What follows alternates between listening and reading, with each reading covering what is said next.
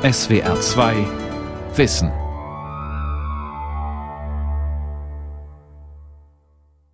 Samstag, 5. Dezember 1914.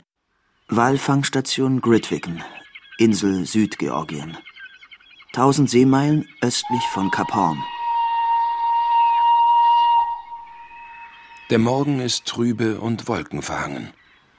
Über die vergletscherten Hochgebirge Südgeorgiens treiben Regen und Schneeschauer. Heave anchor! Heave anchor!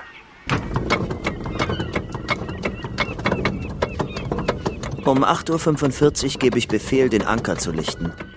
Und mit dem Rasseln der Ankerwinde zerbricht unsere letzte Verbindung zur Zivilisation.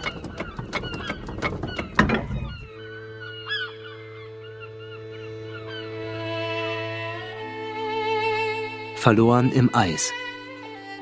Shackletons antarktische Odyssee. Erzählt von Udo Zindel. Das Expeditionsschiff Endurance läuft unter Dampf und Segeln aus. Überladen mit Proviant, Ausrüstung und einer Deckslast von Dutzenden Tonnen Kohle. An Bord der irischstämmige Entdecker Sir Ernest Shackleton. 27 Gefährten und 69 Schlittenhunde. Ein Jahr zuvor hatte Shackleton in einem nervenzermürbenden Fundraising-Marathon um Spenden für sein ehrgeiziges Ziel geworben. Nach der Eroberung des Südpols bleibt nur noch eine einzige großartige Möglichkeit. Die erste Durchquerung des antarktischen Kontinents von Küste zu Küste. Die Entfernung wird etwa 3000 Kilometer betragen. Die Hälfte der Strecke wird durch Terra Incognita führen. Es wird die großartigste Polarreise werden, die je unternommen wurde.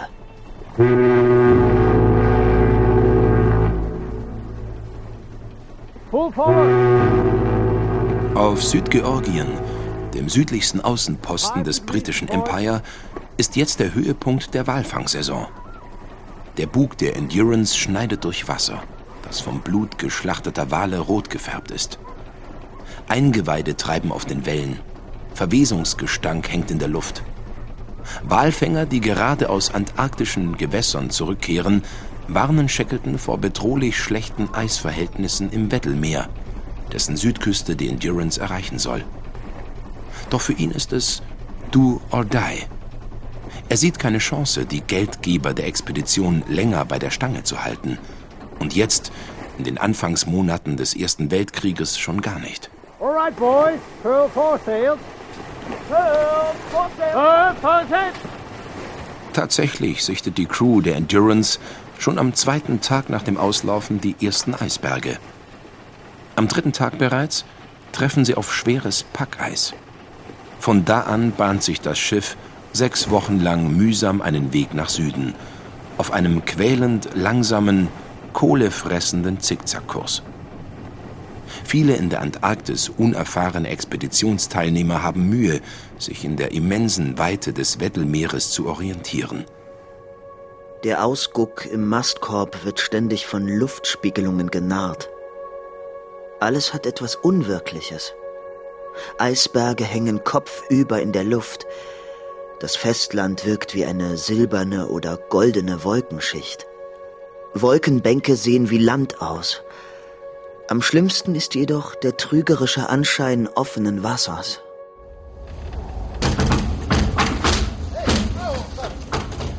Immer wieder rammt sich die robuste Endurance durch bis zu einen Meter dickes Eis. Ihr Rumpf erzittert bis in die Mastspitzen. Und doch kommt sie tagelang kaum voran. Starting to break. Seit 50 Stunden kreuzen wir unter Dampf über eine Wasserfläche von 20 Quadratmeilen, um eine Öffnung nach Süden, Südosten oder Südwesten zu finden. Aber alle offenen Wasserrinnen verlaufen nach Norden, Nordosten oder Nordwesten. Es ist, als wollten die Geister der Antarktis uns den Rückweg weisen.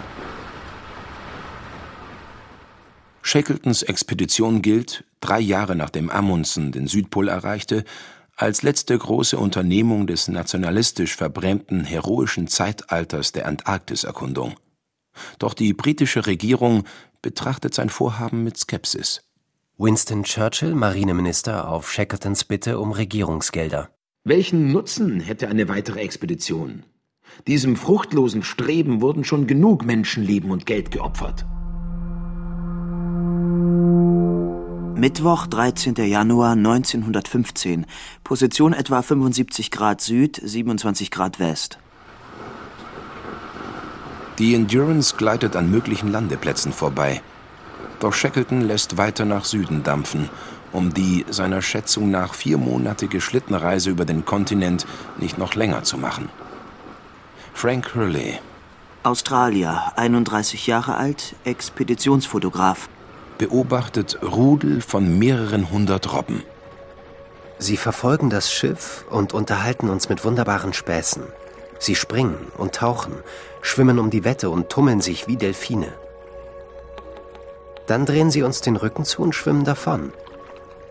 Sie eilen nordwärts, um sich in Sicherheit zu bringen, bevor die Wasserstraßen zufrieren und das Packeis sich in ein riesiges, undurchdringliches Leichentuch aus Eis verwandelt. Montagmorgen, 19. Januar 1915. Die Endurance ist nur noch einen Segeltag von ihrem Ziel entfernt. Doch jetzt zeigt sich die Unberechenbarkeit des Weddellmeeres. Shackleton notiert im Logbuch Position 76 Grad, 34 Minuten Süd, 31 Grad, 30 Minuten West. Es herrscht gutes Wetter, aber das Schiff wurde über Nacht vom Eis eingeschlossen und von Deck aus lässt sich in keiner Richtung offenes Wasser erkennen. Lego!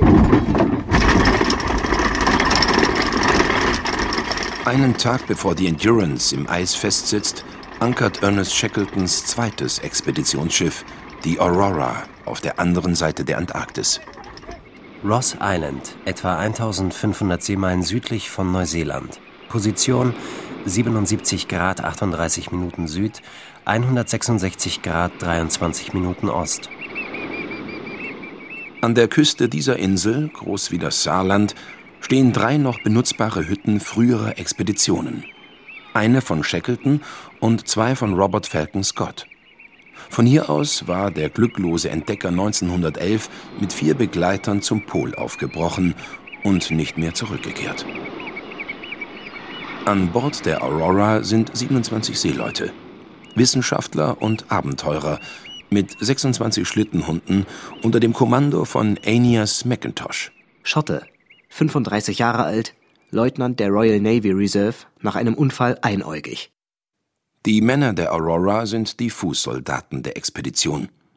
Ihr Auftrag ist nicht ruhmreiches Entdecken, sondern körperliche Schinderei.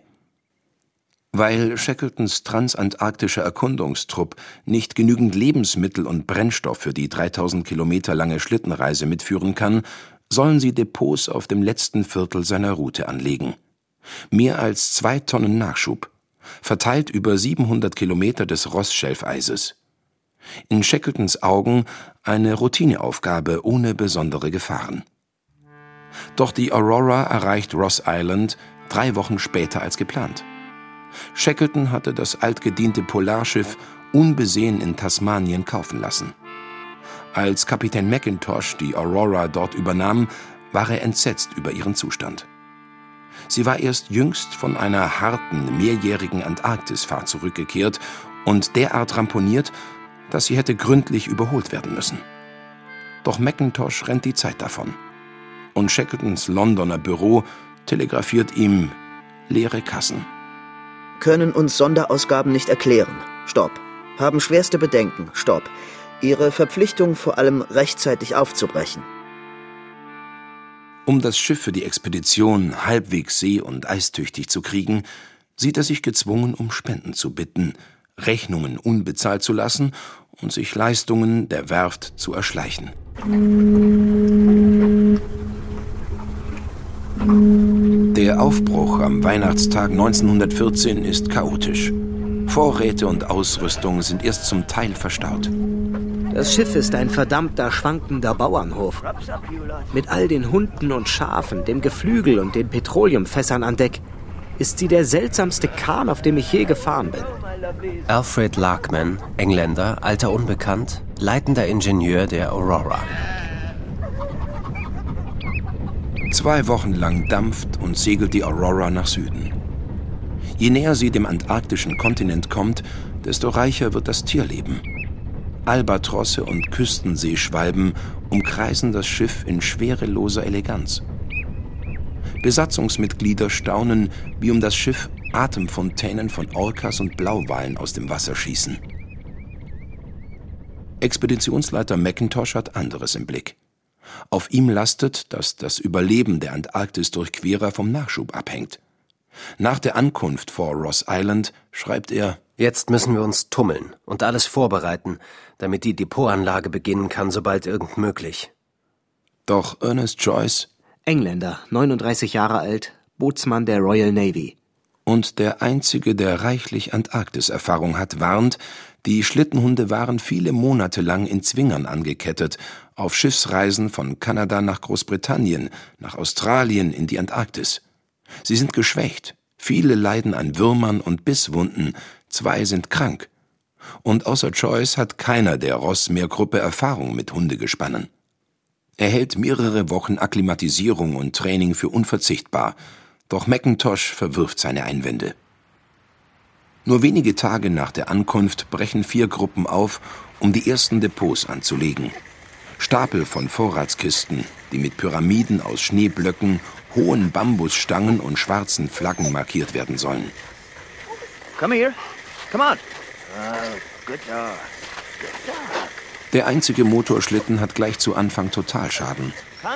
Bleiben die von Hunden und Menschen gezogenen Schlitten. Sie überwinden mühsam die haushohe Abbruchkante des Rossschäfeises. Dann ziehen sie in eine Weite hinein, die alle menschlichen Maßstäbe sprengt. Eine vollständig leblose, konturenlose, gleißende Ebene. Seltsam und unheimlich jenseits aller Worte. Und wenn das Festland hier außer Sicht gerät, fühlen wir uns wie winzige Pünktchen in der Unermesslichkeit, die uns umgibt. Nach McIntoshs Anweisungen sind die Schlitten mit jeweils einer halben Tonne überladen. Und trotz äußerster Anstrengung kaum zu bewegen. Teils quälen sich Männer und Hunde pro Tag nur wenige hundert Meter weit. Eine monotone Plackerei, die eher an einen Bußgang als an eine Expedition erinnert. Wir unterhalten uns nicht auf dem Marsch. Jeder Schritt bringt uns nur wenig voran und wir brauchen all unsere Energie für unser Tagwerk. Richie Richards, Australier, 21 Jahre alt, Physiker. Um uns vollkommene Stille, die vom weichen Knirschen unserer Schritte im Schnee und dem leisen Sausen der Schlittenkufen noch betont wird. Tiefgründige Stille, außer wenn ein Blizzard tobt, dann verliert sich unser kleiner Trupp in einer brüllenden, kreischenden Wüstenei wirbelnden Schnees. Über ihr Fortkommen entscheiden vor allem das Wetter und die Schnee- und Eisverhältnisse, die keinen Tag gleich sind. Manchmal gleiten die Kufen ihrer Schlitten fast reibungslos über marmorglattes Eis. Manchmal sind sie von Pappschnee verklebt, der das Ziehen zur Qual macht. Immer wieder stapfen sie hüfttief durch frisch gefallenen Pulverschnee oder mühen sich durch Bruchharsch, den sie hassen, weil er ihre Schuhe ruiniert.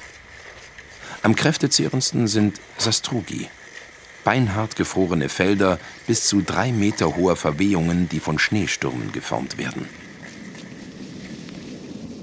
Sie liegen bereits weit hinter Plan. Blizzards zwingen sie, ganze Tage in ihren Zelten zu verdösen. Um Zeit aufzuholen, treibt McIntosh die Hunde seines Teams mit einer Peitsche. Mit seiner Rastlosigkeit und Uneinsichtigkeit verspielt er rasch die Sympathien seiner Männer. Alle sind an der Grenze der Belastbarkeit. Jetzt im antarktischen Sommer sind sie an sonnigen Tagen nass geschwitzt und in den taghellen Nächten kriecht Kälte von minus 20, 30 Grad in ihre Zelte und ihre schweißnassen Schlafsäcke. Ernest Joyce notiert in seinem Tagebuch 13. März 1915. Unser Kreislauf muss sehr schwach sein, holen uns selbst in unseren Schlafsäcken Erfrierungen. Mein Fuß davon schwer betroffen.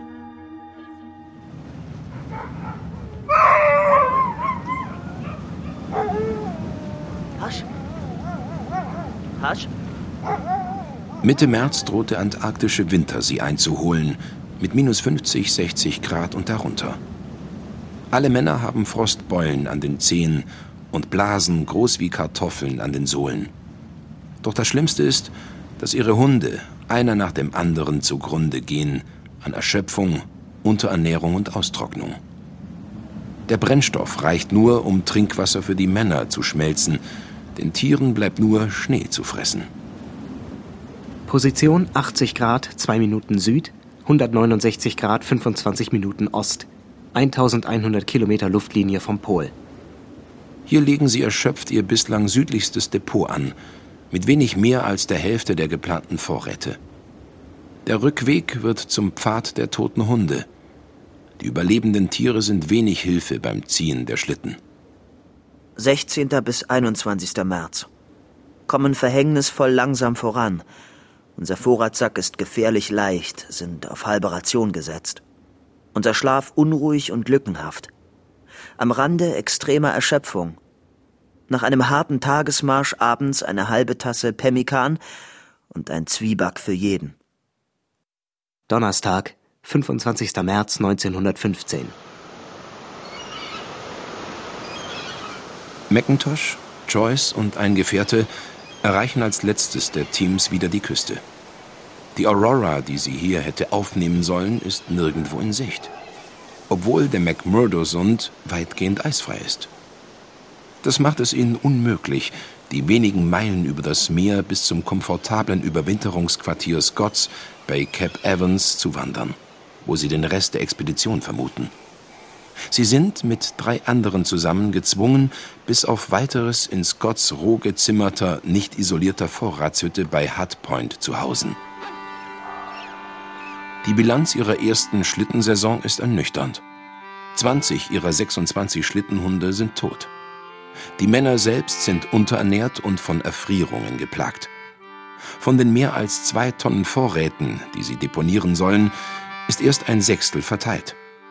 Ihnen bleibt nur zu hoffen, dass Shackleton erst im nächsten Jahr zu seiner Antarktis-Durchquerung aufbricht. Macklin! Pass! James! Shoot! Ah! Shoot! James! Harry! Harry! Harry!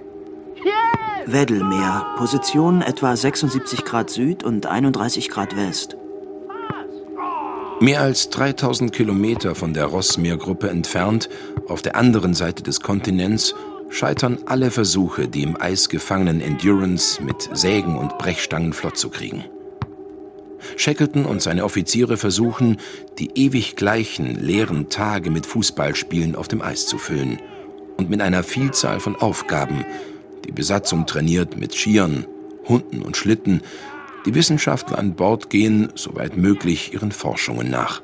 Mittwoch, 24. Februar 1915. Die Seeroutine des Schiffes wird offiziell eingestellt. Der Schiffszimmermann baut die Endurance zum Winterquartier um.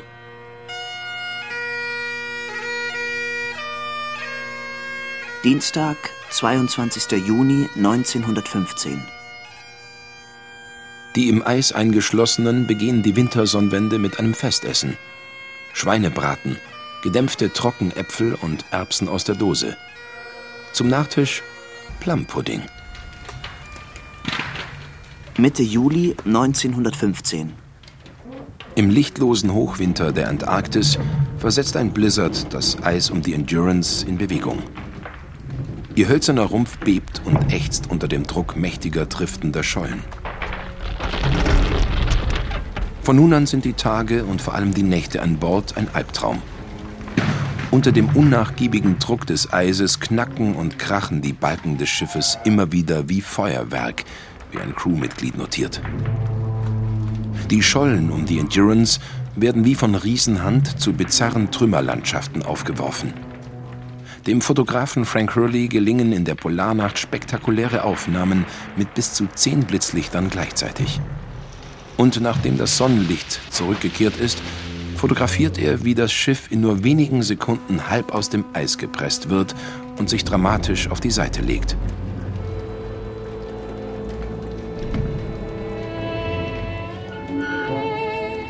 Während einige von uns auf das schwer mahlende Eis starren, hören wir einen Trauergesang, bedächtig und gemessen, mit einer klagenden Melodie.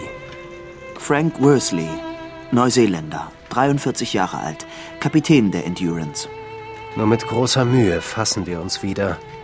Und wenngleich ich halb erfroren bin, steht mir der Schweiß auf der Stirn. Acht Kaiserpinguine scheinen das gequälte Schiff ebenso aufmerksam wie ernst zu betrachten und geben seltsame, nie gehörte Rufe von sich.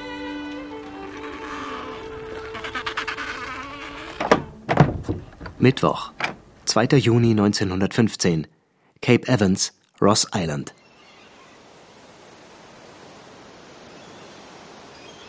Zehn Wochen hatten Macintosh, Joyce und ihre Gefährten in Scotts zugiger, unmöblierter Vorratsbaracke vegetiert.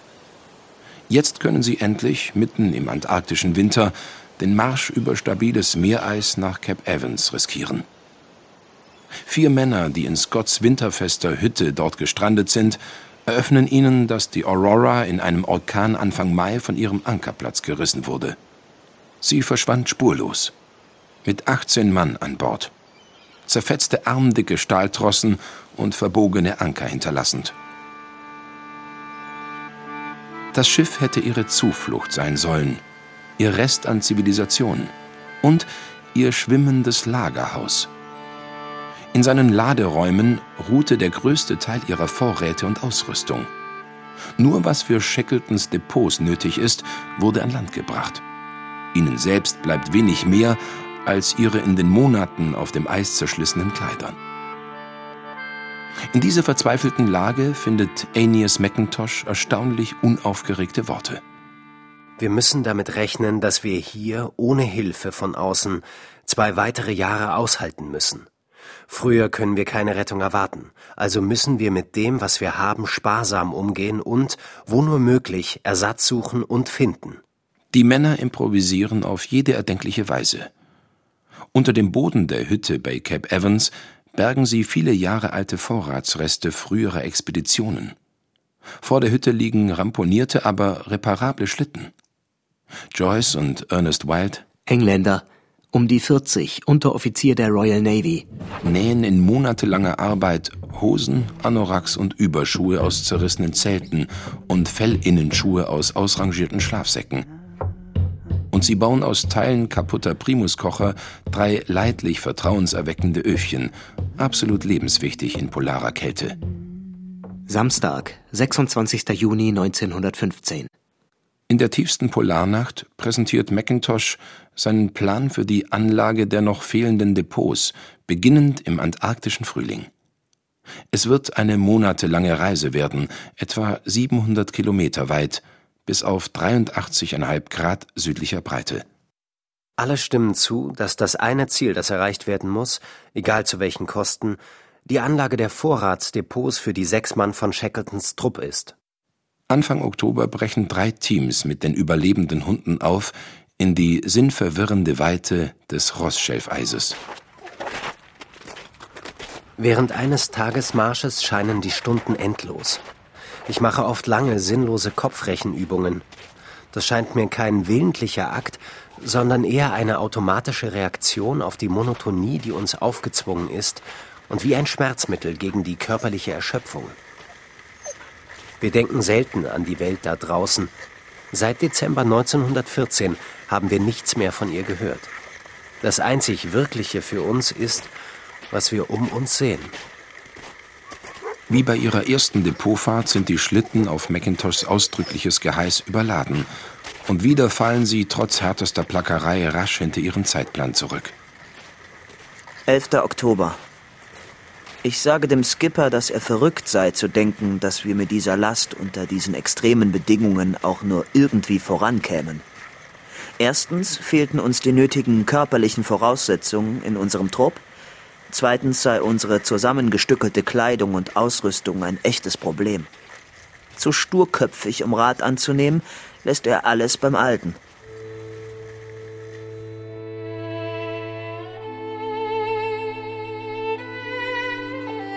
Mittwoch, 27. Oktober 1915, Weddellmeer.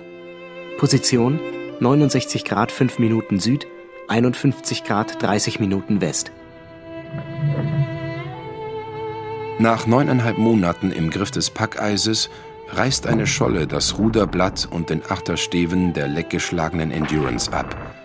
Und das Deck beginnt zu brechen. Shackleton befiehlt, das Schiff zu verlassen.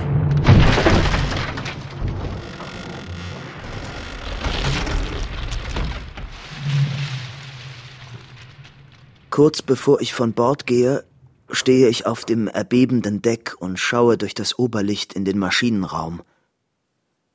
Ich sehe, wie die Maschinen zur Seite kippen, als die Streben und Verankerungen nachgeben. Die Eisschollen löschen das Schiff mit der Gewalt von Millionen Tonnen in Bewegung geratenen Eises einfach aus. 100 Meter von der zerberstenden Endurance auf einer massiven Eisscholle schlagen die Männer ihre Expeditionszelte auf für ein provisorisches Nachtlager und hören im Wegdämmern das an- und abschwellende Singen des unter Spannung stehenden Eises. Samstag, 30. Oktober 1915. Jetzt sind sie, ohne Schiff und Aufgabe, zur Untätigkeit verdammt. Um ihre Hoffnung zu nähren, ordnet Shackleton an, dass sie mit den Beibooten der Endurance und drei Tonnen Ausrüstung versuchen, zur antarktischen Küste zu marschieren, etwa 150 Seemeilen weit. Doch die überladenen Boote über die scharfkantigen Eisblöcke zu schleppen, erweist sich als unmöglich. Ihnen bleibt nur, in ihrer Zeltstadt auf dem Packeis auszuharren, die langsam nach Norden auf den offenen Südatlantik zutreibt. Regelmäßig bestimmt Kapitän Worsley mit dem Sextanten ihre Position. Es ist ein zermürbend langsames Driften. Fünf lange Monate. Wir hängen von den Launen von Wind und Strömung ab und treiben, wohin es diesen unzuverlässigen Mächten gefällt. Sonntag, 2. April 1916. Sie erschießen die letzten beiden Hundegespanne, weil das Futter zur Neige geht. Unser Verlangen, irgendein lebendes, atmendes Wesen zu sehen, kann man sich kaum vorstellen. Wir vermissen die Tiere, als ob sie persönliche Freunde von uns wären. Aber außer uns lebt nichts auf diesem Eis. Sonntag, 9. April 1916, Nordrand des Weddellmeeres. Shackleton ordnet frühmorgens an, die Zelte abzubrechen und die Boote klarzumachen. 11 Uhr Ortszeit. Ihre Heimatscholle bricht direkt unter den bereitstehenden Booten, exakt durch den Punkt, wo Shackletons Zelt gestanden hatte. Von der Abbruchkante schaue ich auf die breiter werdende Rinne und kann auf der anderen Seite die Stelle erkennen, wo viele Monate lang mein Kopf ruhte, wenn ich im Schlafsack lag. Der Abdruck, den mein Rumpf und meine Beine hinterlassen haben, liegt auf unserer Seite. Gegen 13 Uhr wassern sie die Boote und beginnen eine Fahrt ins Ungewisse. Ross-Schelfeis. Position etwa 400 Kilometer südlich von Ross Island. Für Macintosh wird die monatelange Depotfahrt zum Kreuzweg. Seine Autorität bröckelt. Die Männer halten ihn für unüberlegt und unfähig, aus Fehlern zu lernen. Bald schwinden auch seine Kräfte besorgniserregend und er beginnt zu humpeln. Am 9. Januar bittet er seinen Gegenspieler Ernest Joyce, die Führung zu übernehmen. Doch der ist, trotz seiner Erfahrung, unfähig, die ganze Verantwortung zu schultern. Jetzt hat keiner mehr das Sagen. Nach 700 Kilometern Fußmarsch über das konturlose Schelfeis tauchen am westlichen Horizont grandiose Eisriesen auf, bis zu 4000 Meter hoch. Die geschwächten Männer nähern sich dem antarktischen Festland und damit ihrem südlichsten Depotplatz am Fuß des Beardmore-Gletschers. Hier wird die Reise zu einem Wettlauf um ihr Leben. Samstag, 22. Januar 1916. Der anglikanische Kaplan und Expeditionsfotograf Arnold Spencer Smith bricht entkräftet zusammen. Seine Gefährten lassen ihn, so gut wie möglich versorgt, in einem Zelt zurück und jagen in Eilmärschen weiter. Mittwoch, 26. Januar 1916. Mount Hope am Nordrand des Beardmore-Gletschers. Position 83 Grad 30 Minuten Süd, 171 Grad Ost. Hier setzen zum ersten und einzigen Mal Teilnehmer von Shackletons transantarktischer Expedition Fuß auf den siebten Kontinent. Mit dem Legen des südlichsten ihrer langen Kette von Depots endet ihre Mission. Doch ihnen bleibt keine Zeit, den bitter erkämpften Erfolg zu feiern. Nach Momenten des Staunens über den grandiosen 160 Kilometer langen Eisstrom brechen sie auf nach Norden. Ein viele Wochen langer Gewaltmarsch liegt zwischen ihnen und den rettenden Hütten auf Ross Island. Dienstag, 1. Februar. Begreife nicht, wie Macintosh noch vorankommt. Seine Sprunggelenke sind unfassbar dick geschwollen. Haywards Zahnfleisch ist schwarz verfärbt und quillt ihm aus dem Mund. Seine Knie haben die gleiche dunkle Farbe. Ich fürchte, Skorbut hat uns in seinem Netz gefangen. Weil es ihnen seit Monaten an Vitamin C fehlt, schwinden ihre Muskeln, Gelenke entzünden sich, innere Organe beginnen zu bluten, Mattigkeit und Depression breiten sich aus. Am erschreckendsten ist der Verfall Spencer Smiths. Unfähig aus seinem Schlafsack zu kriechen, heben ihn seine Gefährten auf den Schlitten und ziehen ihn nach Norden. Ich bin sehr in Sorge, dass wir ihn nicht rechtzeitig zurückbringen. Aber kein Lebender könnte mehr tun als wir. Bald steifen Macintoshs Knie ein. Mit eisernem Willen schlurft er viele Tage lang neben dem Schlitten her, um seinen Gefährten das Gewicht eines zweiten Invaliden zu ersparen. Mittwoch, 23. Februar 1916. In einem Blizzard fällt Aeneas McIntosh hinter den Schlitten zurück und bleibt willenlos liegen. Ich kann nicht mehr. Ich bin am Ende. Joycey, wickle mich in eine Plane und lass mich im Schnee zurück. Sonntag, 9. April 1916, Nordrand des Weddellmeeres. Position etwa 61 Grad Süd, 54 Grad West. Im aufbrechenden Packeis sind Shackleton und seine 27 Gefährten in furchtbarer Bedrängnis. Ihre drei von den Monaten auf dem Eis ramponierten Boote sind überladen mit Männern, mit Vorräten, mit Ausrüstung. Sie versuchen verzweifelt, rudernd und segelnd, das antarktische Festland oder eine der vorgelagerten Inseln zu erreichen. Die Männer an den Riemen, denen es seit Monaten an kohlehydratreicher Nahrung fehlt, erschöpfen rasch beim Rudern. Und Meeresströmungen drohen sie abzutreiben. Doch alle wissen, es wäre ihr Tod, wenn sie am äußersten der Antarktis vorgelagerten Inselgürtel vorbei in den offenen Südatlantik trieben. Unentwegt spritzt Gischt über uns hinweg, die noch im Fallen gefriert. Alles überzieht sich mit Eis und unsere durchnässte Kleidung ist bald bretthart gefroren, sodass sie bei jeder Bewegung kracht. Die Eisschollen, auf denen sie provisorische Nachtlager aufschlagen, bröckeln und schwinden im Seegang. Die erste bricht direkt unter einem der Zelte auseinander. Zwei Männer rutschen in ihren Schlafsäcken ins eiskalte Wasser und können gerade noch gerettet werden, bevor der Riss sich wieder knirschend schließt. Im Dunkel der Polarnacht hören sie Orcas in nächster Nähe blasen. Die bis zu zehn Meter langen Raubwale sind der abgründigste Schrecken der Männer. Sie können massive Eisschollen zertrümmern oder zum Kentern bringen, um an Beute zu gelangen. Donnerstag auf Freitag, 13. 14. April 1916. Die fünfte der nicht enden wollenden Nächte erdulden sie beigedreht im Sturm auf offener See. Viele der Männer leiden an Durchfall, weil sie Reste von Hundefutter gegessen haben. Sie sind gezwungen, sich auf den schwankenden Bootskanten kauernd zu entleeren.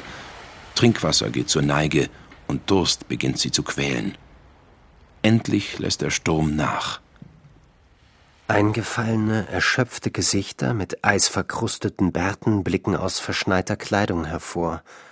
Die Boote driften ziellos auf einem trägen, breiigen Meer. Morgens kommt günstiger Wind auf. Sonne bricht durch die Wolken. Die Boote machen endlich gute Fahrt. Zum ersten Mal seit Monaten bewundern wir die herbe Schönheit des Packeises, aus dem die Wellen unzählige fantasievolle Formen herausgewaschen haben. Pinguine in kristallenen Gondeln driften an uns vorbei, und zahllose sonnenbadende Robben auf marmorweißen Platten, die sanft in der Dünung schaukeln. Die Hälfte der gequälten Schiffbrüchigen ist mittlerweile, in den Worten von Frank Wilde, Engländer, 43 Jahre alt, Shackletons Stellvertreter. Halb verrückt. Glücklicherweise sind sie nicht gewalttätig, sondern nur hilflos und hoffnungslos. Sonntag, 16. April 1916. Am siebten Tag und am Ende aller Kräfte erreichen die Schiffbrüchigen Elephant Island vor der antarktischen Halbinsel. Vollständig vergletschert, ohne jede Vegetation. Sie sind überglücklich, hier zum ersten Mal seit fast 500 Tagen wieder festen Boden unter den Füßen zu haben. Doch ihr erster Landeplatz ist so unwirtlich, dass sie ihn nach einem Tag wieder verlassen. Und auch der zweite ist nur eine ins Eismeer ragende ungeschützte Landzunge. Es ist unmöglich, die Gewalt der Elemente auf Elephant Island zu beschreiben. Das Heulen des Windes, die peitschenden Stürme, das Donnern kalbender Gletscher, deren abbrechende Eismassen die Größe der St. Paul's Cathedral haben.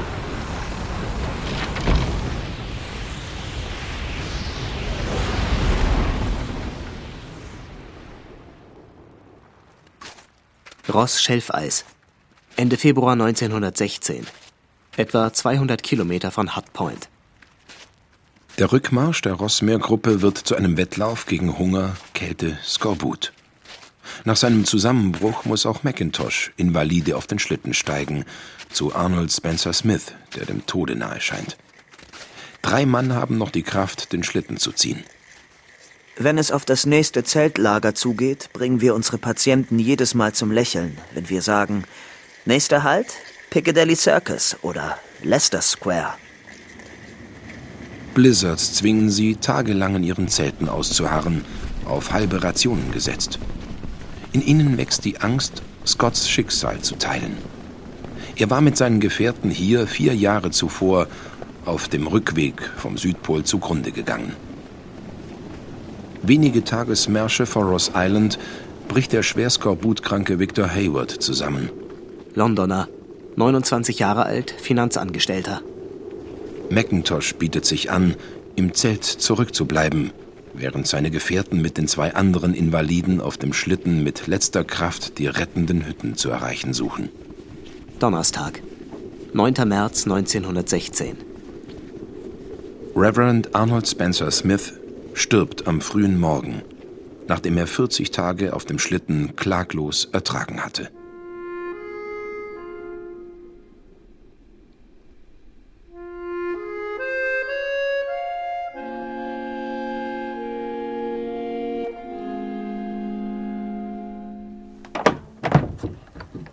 Samstag, 18. März. In der Abenddämmerung schleppen sich die Überlebenden mit dem nachgeholten Macintosh in die Baracke an Hut Point bei minus 40 Grad. Nachdem hier keine Nachricht vom Schiff zu finden ist und wir es auch nirgendwo ausmachen können, vermuten wir, dass es mit der ganzen Besatzung gesunken ist. Zum zweiten Mal sind sie in der zugigen, roh gezimmerten Vorratshütte gestrandet. Im schwachen Licht von Tranlampen leben sie das Leben von Höhlenbewohnern in den Worten Richie Richards. Jeden Tag erwarten sie die Ankunft von Shackletons transantarktischem Trupp. Als der im beginnenden Polarwinter Mitte April immer noch nicht auftaucht, geben sie jede Hoffnung auf, dass die Entdecker noch am Leben sind.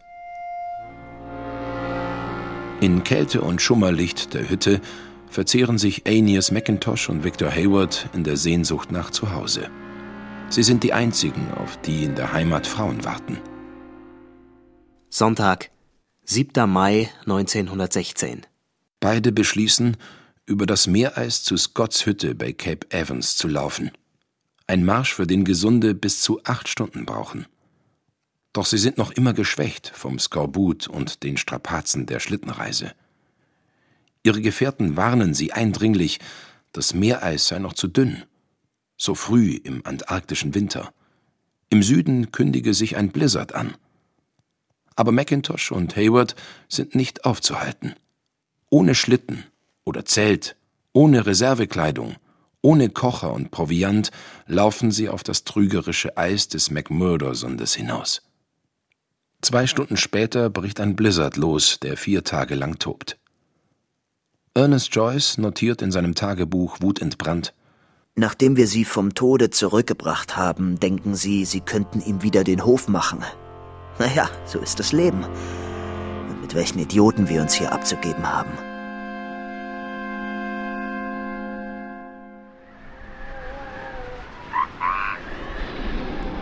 Point Wild, Elephant Island, 17. April 1916. Für die Schiffbrüchigen der Endurance stellt sich die eisstarrende Insel als ein unerträglich raues Zuhause heraus. Schon während der ersten Nacht im neuen Lager zerfetzt ein Blizzard das größte ihrer Zelte und weht alle anderen um.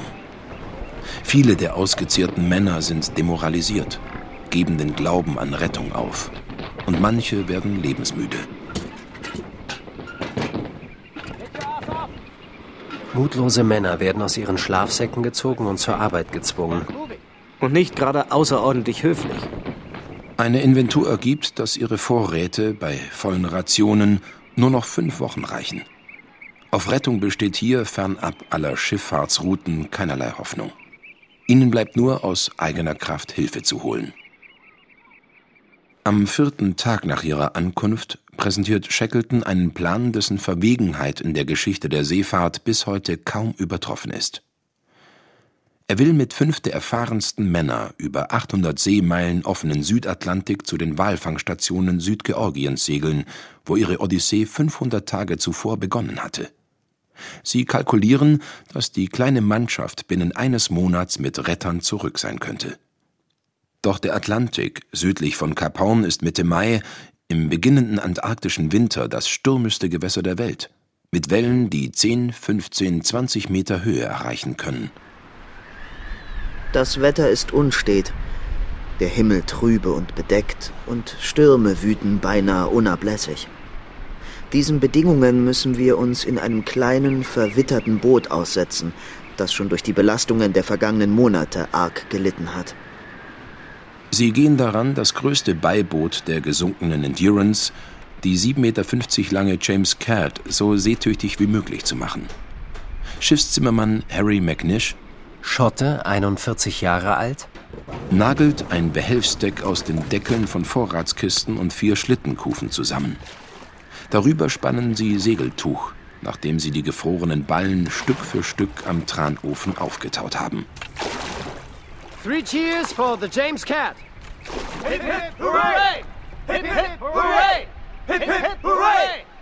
Montag, 24. April 1916 gegen 12.30 Uhr. Strand von Elephant Island. Langsam entschwindet die James Cat im eisigen Dunst. Die 22 Zurückbleibenden winken ihr lange nach. Viele lassen ihren Tränen freien Lauf.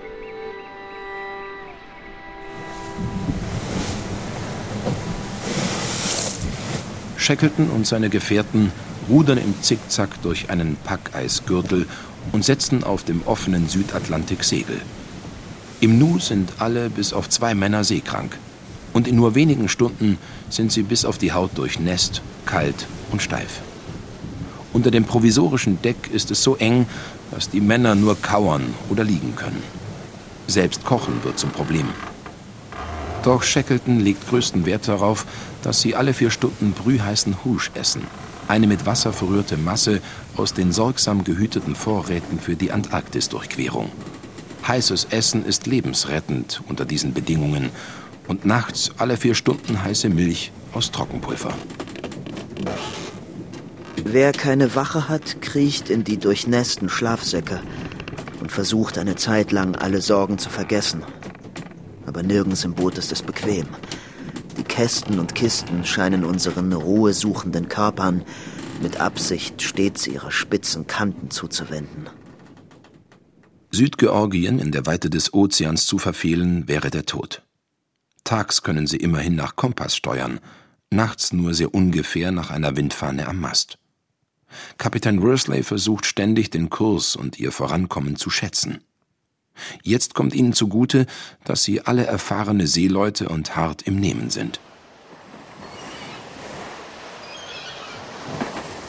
Nach zwei Wochen entdecken sie Seetang auf den Wogen. Ein sicheres Zeichen, dass Land nicht mehr weit sein kann. Ihnen bleibt nicht mehr viel Zeit. Ihre Trinkwasservorräte sind erschöpft. Sie drohen zu verdursten. Mittwoch, 10. Mai 1916, King Hawken Bay, Südgeorgien.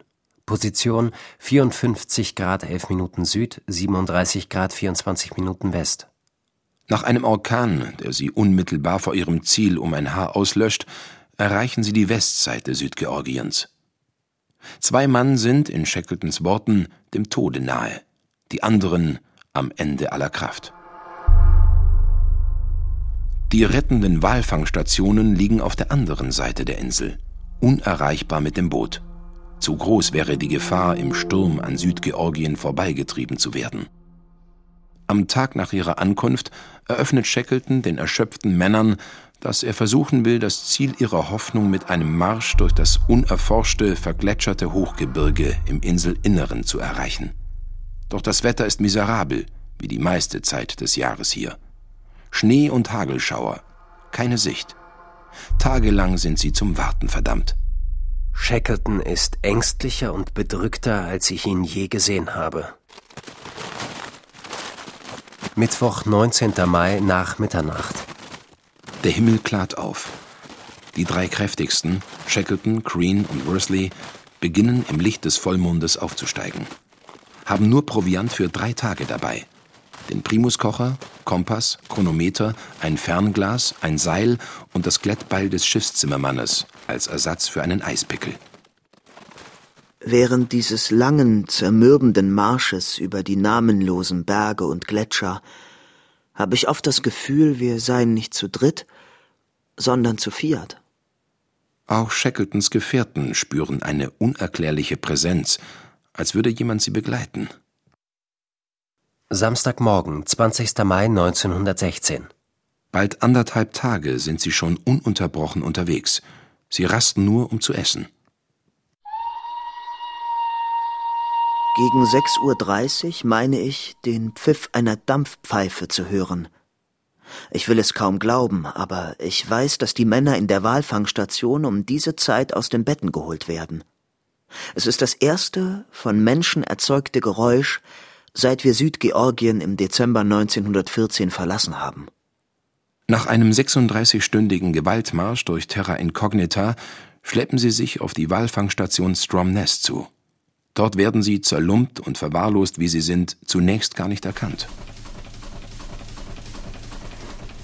Drei Tage später schon brechen Shackleton, Worsley und Crean an Bord eines Walfängers auf Richtung Elephant Island. Doch das Schiff stößt bereits 100 Seemeilen vor der Insel auf unpassierbares Packeis und muss umkehren. Point Wild, Elephant Island. Mittwoch, 30. August 1916. Nach viereinhalb Monaten auf Elephant Island hegt kaum einer noch Hoffnung auf Rettung. Doch zwei der Gestrandeten sichten gegen Mittag ein Schiff vor der Küste. Den kleinen, wenig vertrauenserweckenden Schlepper Yelcho aus Punta Arenas, Chile. Es ist der vierte Anlauf Shackletons und sein viertes gechartertes Schiff. Diesmal endlich gibt das Packeis den Weg zu den Gestrandeten frei. Ihre Rettung verläuft in großer Eile wegen der unsteten Eislage und hohen Seegangs. Wir haben keine Zeit, um uns zu beglückwünschen oder Neuigkeiten auszutauschen. Ich gehe nicht einmal den Strand hinauf, um mir das Lager anzusehen, von dem mir Frank Wild versichert, dass es sich sehr herausgemacht hat. Ich treibe die Gruppe so schnell wie möglich an Bord. Wir nehmen nur die Tagebücher der Expedition und die wichtigsten Stücke der Ausrüstung mit. Shackleton hat Unmögliches geschafft. Alle 28 Mann der Endurance kehren nach unsäglichen Strapazen lebend zurück. Dennoch wirkt der Entdecker, in den Worten eines früheren Expeditionskollegen, jetzt gealtert, bitter, voller Ressentiments und Selbstmitleid. Er weiß, dass antarktisches Heldentum im Ersten Weltkrieg wenig zählt, und auf ihm lastet nach wie vor das Schicksal der Rossmeergruppe. Samstag, 15. Juli 1916. Cape Evans, Ross Island. Im Schimmer einer teilweisen Mondfinsternis erreichen die Gestrandeten der Rossmeergruppe endlich, über tragfähiges Meereis wandernd, Scotts komfortable Hütte, wo ihre Gefährten überwintern. Aeneas McIntosh und Victor Hayward, die die Querung bereits im Mai bei aufziehendem Blizzard riskiert hatten, kamen nie hier an. Damit haben sie drei Tote zu beklagen. Wieder und wieder diskutieren die Schiffbrüchigen ihre Aussichten auf Rettung. Sie sind sicher, dass der Erste Weltkrieg längst vorbei sein muss und ihre Chancen entsprechend gut stehen. Nur manchmal schleichen sich leise Zweifel ein. Was, wenn der Krieg noch nicht vorbei ist? Montag, 1. Januar 1917, Neujahrstag. Die Odyssee der Gestrandeten dauert mittlerweile knapp zwei Jahre. Alle sind mangel- und unterernährt, trotz des Robben- und Pinguinfleisches, mit dem sie ihre kargen Vorräte strecken. Sie sind an Körper und Seele traumatisiert, und ihre meist selbst genähten Kleider fallen ihnen vom Leib. Mittwoch, 10. Januar 1917. Einst im Mai 1915 hatte Richards als erster entdeckt, dass die Aurora von ihrem Ankerplatz gerissen worden war.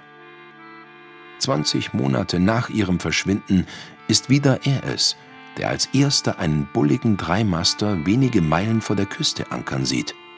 Es ist die Aurora.